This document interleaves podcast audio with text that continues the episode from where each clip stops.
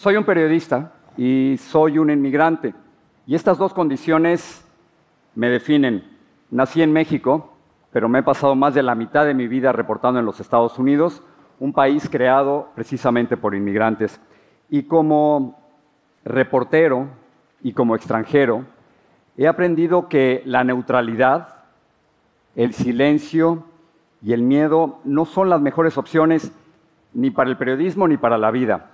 La neutralidad muchas veces es una excusa que usamos los periodistas para escondernos de nuestra verdadera responsabilidad. ¿Y cuál es esa responsabilidad? Cuestionar y desafiar a los que tienen el poder. Para eso sirve el periodismo. Esa es la gran maravilla del periodismo, cuestionar y desafiar a los poderosos. Por supuesto que tenemos la obligación de reportar la realidad tal y como es, no como quisiéramos que fuera. Y en tal sentido, estoy de acuerdo en el principio de la objetividad. Si una casa es azul, digo que es azul. Si hay un millón de desempleados, digo que hay un millón. Pero la neutralidad no necesariamente me va a llevar a la verdad.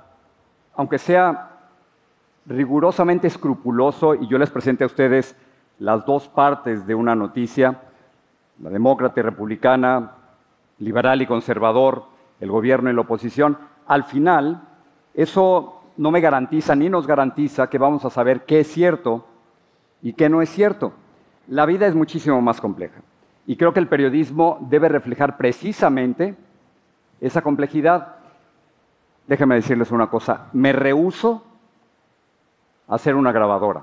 No me hice periodista para ser una grabadora. Bueno, ya sé lo que me van a decir, nadie usa grabadoras hoy en día. Entonces, me rehuso a sacar mi celular y apretar el botón de grabar y apuntarlo frente a mí como si estuviera en un concierto, como un fanático en un concierto. Esto no es el verdadero periodismo. Contrario a lo que muchos piensan, los periodistas todo el tiempo estamos haciendo juicios de valor, juicios éticos y morales. Y siempre estamos tomando decisiones sumamente personales, y extraordinariamente subjetivas. Por ejemplo, ¿qué pasa si te toca cubrir una dictadura como la de Augusto Pinochet en Chile o la de Fidel Castro en Cuba? ¿Vas a reportar solo lo que quería el general y el comandante o los vas a enfrentar? ¿Qué ocurre si te enteras que en tu país o en el país de al lado están desapareciendo estudiantes y apareciendo fosas clandestinas? o desapareciendo millones del presupuesto y apareciendo mágicamente expresidentes multimillonarios? ¿Vas a dar solo la versión oficial? ¿O qué pasa si te toca cubrir las elecciones presidenciales de la principal superpotencia y uno de los candidatos hace comentarios racistas, sexistas y xenofóbicos? Eso me pasó a mí. Y quiero contarles qué es lo que hice, pero antes déjenme explicarles de dónde vengo para que entiendan cuál fue mi reacción.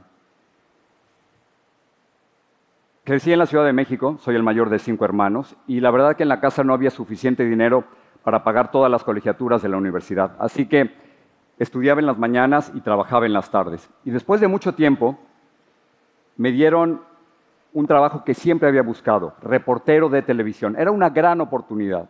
Pero en mi tercer reportaje se me ocurrió criticar al presidente y cuestionar la falta de democracia en México. Desde 1929 hasta el año 2000 en México había puros fraudes.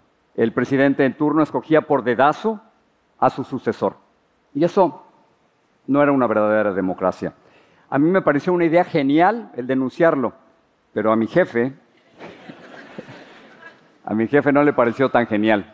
En esa época había una censura directa de la Casa Presidencial de los Pinos hacia los medios de comunicación y mi jefe, que además de estar encargado del programa en el que yo trabajaba, también estaba al frente de un equipo de fútbol y siempre sospeché que le interesaban más los goles que las noticias. Eh, censuró mi reportaje. Me pidió que lo cambiara, le dije que no, y entonces puso a otro periodista a escribir lo que yo supuestamente debía decir. Yo no quería ser un periodista censurado. No sé de dónde saqué fuerza, escribí mi carta de renuncia y así a los 24 años de edad, solo a los 24, tomé la decisión más difícil y trascendental de mi vida. No solo iba a renunciar a la televisión, sino que había decidido irme de mi país. Vendí mi bochito, que era un destartalado Volkswagen rojo, conseguí unos dólares y me despedí de mi familia, de mis amigos, de mis calles, de mis rincones, de mis tacos y compré un boleto solo de ida a Los Ángeles, California. Así me convertí en uno de los 250 millones de inmigrantes que hay en todo el mundo.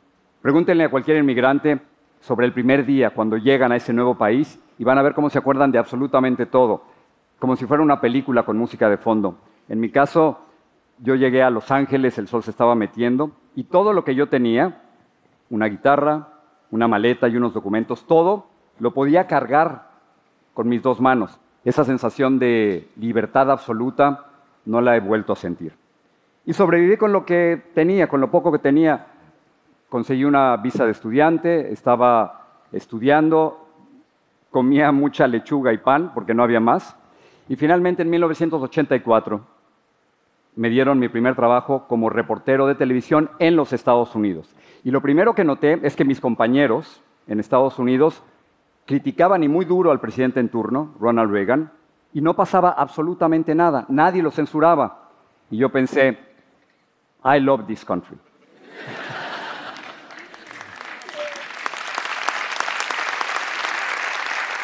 y así ha sido por más de 30 años, reportando con absoluta libertad y siendo tratado como un igual a pesar de ser un inmigrante, hasta que de pronto me tocó cubrir las pasadas elecciones presidenciales en los Estados Unidos. El 16 de junio del 2015, un candidato que eventualmente se convertiría en presidente de los Estados Unidos, dijo que los inmigrantes mexicanos eran criminales, narcotraficantes y violadores. Y yo sabía que él estaba mintiendo. Yo sabía que él estaba equivocado por una sencilla razón. Yo soy un inmigrante mexicano y no somos así. De tal manera que hice lo que cualquier otro reportero hubiera hecho. Le escribí una carta a mano, le solicité una entrevista y le envié la carta a su torre en Nueva York. Al día siguiente, estaba allá en la oficina y de pronto empiezo a recibir cientos de llamadas y de textos a mi teléfono celular, unos más insultantes que otros. Yo no sabía lo que estaba ocurriendo hasta que un amigo llegó a mi oficina y me dijo, publicaron en la internet tu número del celular. Eso hicieron, efectivamente. Aquí está la carta que, enviaron, que pusieron en el celular. Eh, ni lo apunten, eh, ni se molesten porque ya lo cambié.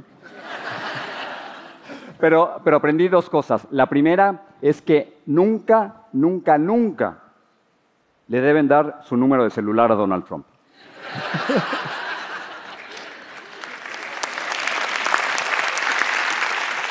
Y la segunda lección es que yo debía de dejar de ser neutral en ese momento. A partir de entonces cambió mi misión como periodista.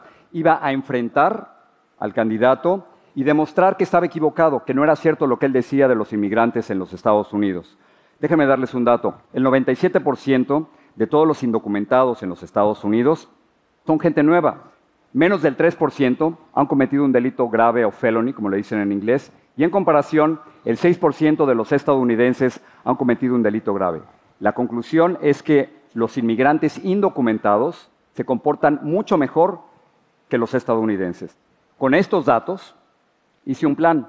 Ocho semanas después de que publicaran mi teléfono celular, me acredité como periodista en una conferencia de prensa del candidato que remontaría todas las encuestas y decidí enfrentarlo en persona. Pero las cosas no salieron exactamente como yo las había planeado. Vean.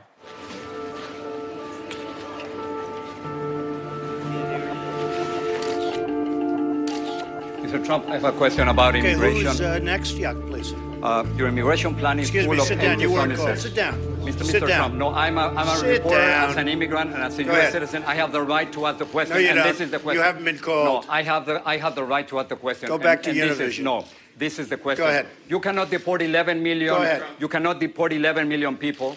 You cannot build a 1,900 mile wall. You cannot deny citizenship to children in this Sit country. down, and with please. those ideas, You I'm a, weren't no, no, no. I'm a reporter and I have, I'm, here, don't touch me, sir. Please, don't touch me, here. sir. Please you cannot touch me. I have the right to ask a question. Yes, in, in order, in I have, terms, I have the right to ask a question. Media credential? I have the right to Where? ask a question. credential? Let me see uh, it. It's over there. So they're coming out, stay out. You, you just gotta wait your turn. You're very rude. It's not about you. It's not about Get out of my country. Get out. This is not my, about I'm, a, you. I'm a U.S. citizen too. Well, whatever. No, Univision. No, it's not about you. You It's not about you. It's about, it's about the United States. No, it is. It's about.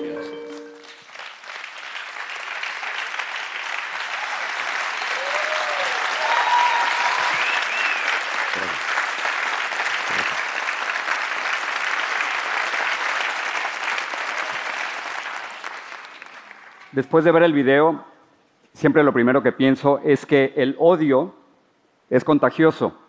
Si se fijan, después de que el candidato me dice, go back to Univision, esas son palabras código, lo que me estaba diciendo era, lárgate de aquí. Uno de sus seguidores, como si le hubieran dado permiso, me dijo, lárgate de mi país, sin saber que yo también soy ciudadano de los Estados Unidos. Después de ver este video muchas veces, también pienso que para romper la neutralidad, y es un verdadero rompimiento, hay que perder el miedo y luego aprender a decir no. No me voy a callar, no me voy a sentar y no me voy a ir. El, el no El no es la palabra más poderosa que existe en cualquier lenguaje y siempre precede a cualquier cambio importante en nuestras vidas. Y creo que hay una enorme dignidad y genera mucho respeto el poder separar y resistir y decir no. Elie Wiesel, el sobreviviente del Holocausto, Premio Nobel de la Paz y a quien perdimos desafortunadamente hace muy poco, decía unas palabras muy sabias. Decía, debemos tomar partido.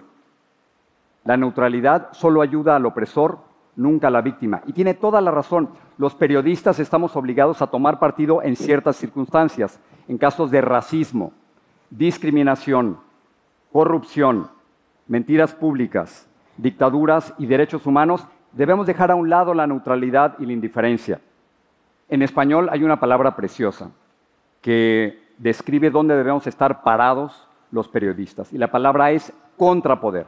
Efectivamente, los periodistas debemos estar del otro lado de donde están los poderosos. Pero si estás metido en la cama con el político, si vas al bautizo, a la boda del hijo del gobernador, o si quieres ser amiguito del presidente, ¿cómo los vas a criticar? Cuando a mí me toca ir a entrevistar a gente poderosa o influyente, siempre pienso en dos cosas. Que si yo no hago esa pregunta difícil, incómoda, nadie más la va a hacer. Y que nunca más voy a volver a ver a esa persona. Entonces, no estoy buscando ni quedar bien ni tener acceso. Al final, si tengo que escoger entre ser amigo o enemigo del presidente, siempre es preferible ser el enemigo. Para terminar, yo sé que estos son momentos muy difíciles para ser inmigrante y periodista, pero ahora más que nunca se necesitan periodistas que estén dispuestos a, en un momento dado, dejar a un lado la neutralidad. Personalmente siento que me he preparado para este momento toda mi vida. Cuando me censuraron a los 24 años, aprendí que la neutralidad, el miedo y el silencio muchas veces te convierten en cómplice de crímenes, de abusos y de injusticias, y ser cómplice del poder nunca es buen periodismo.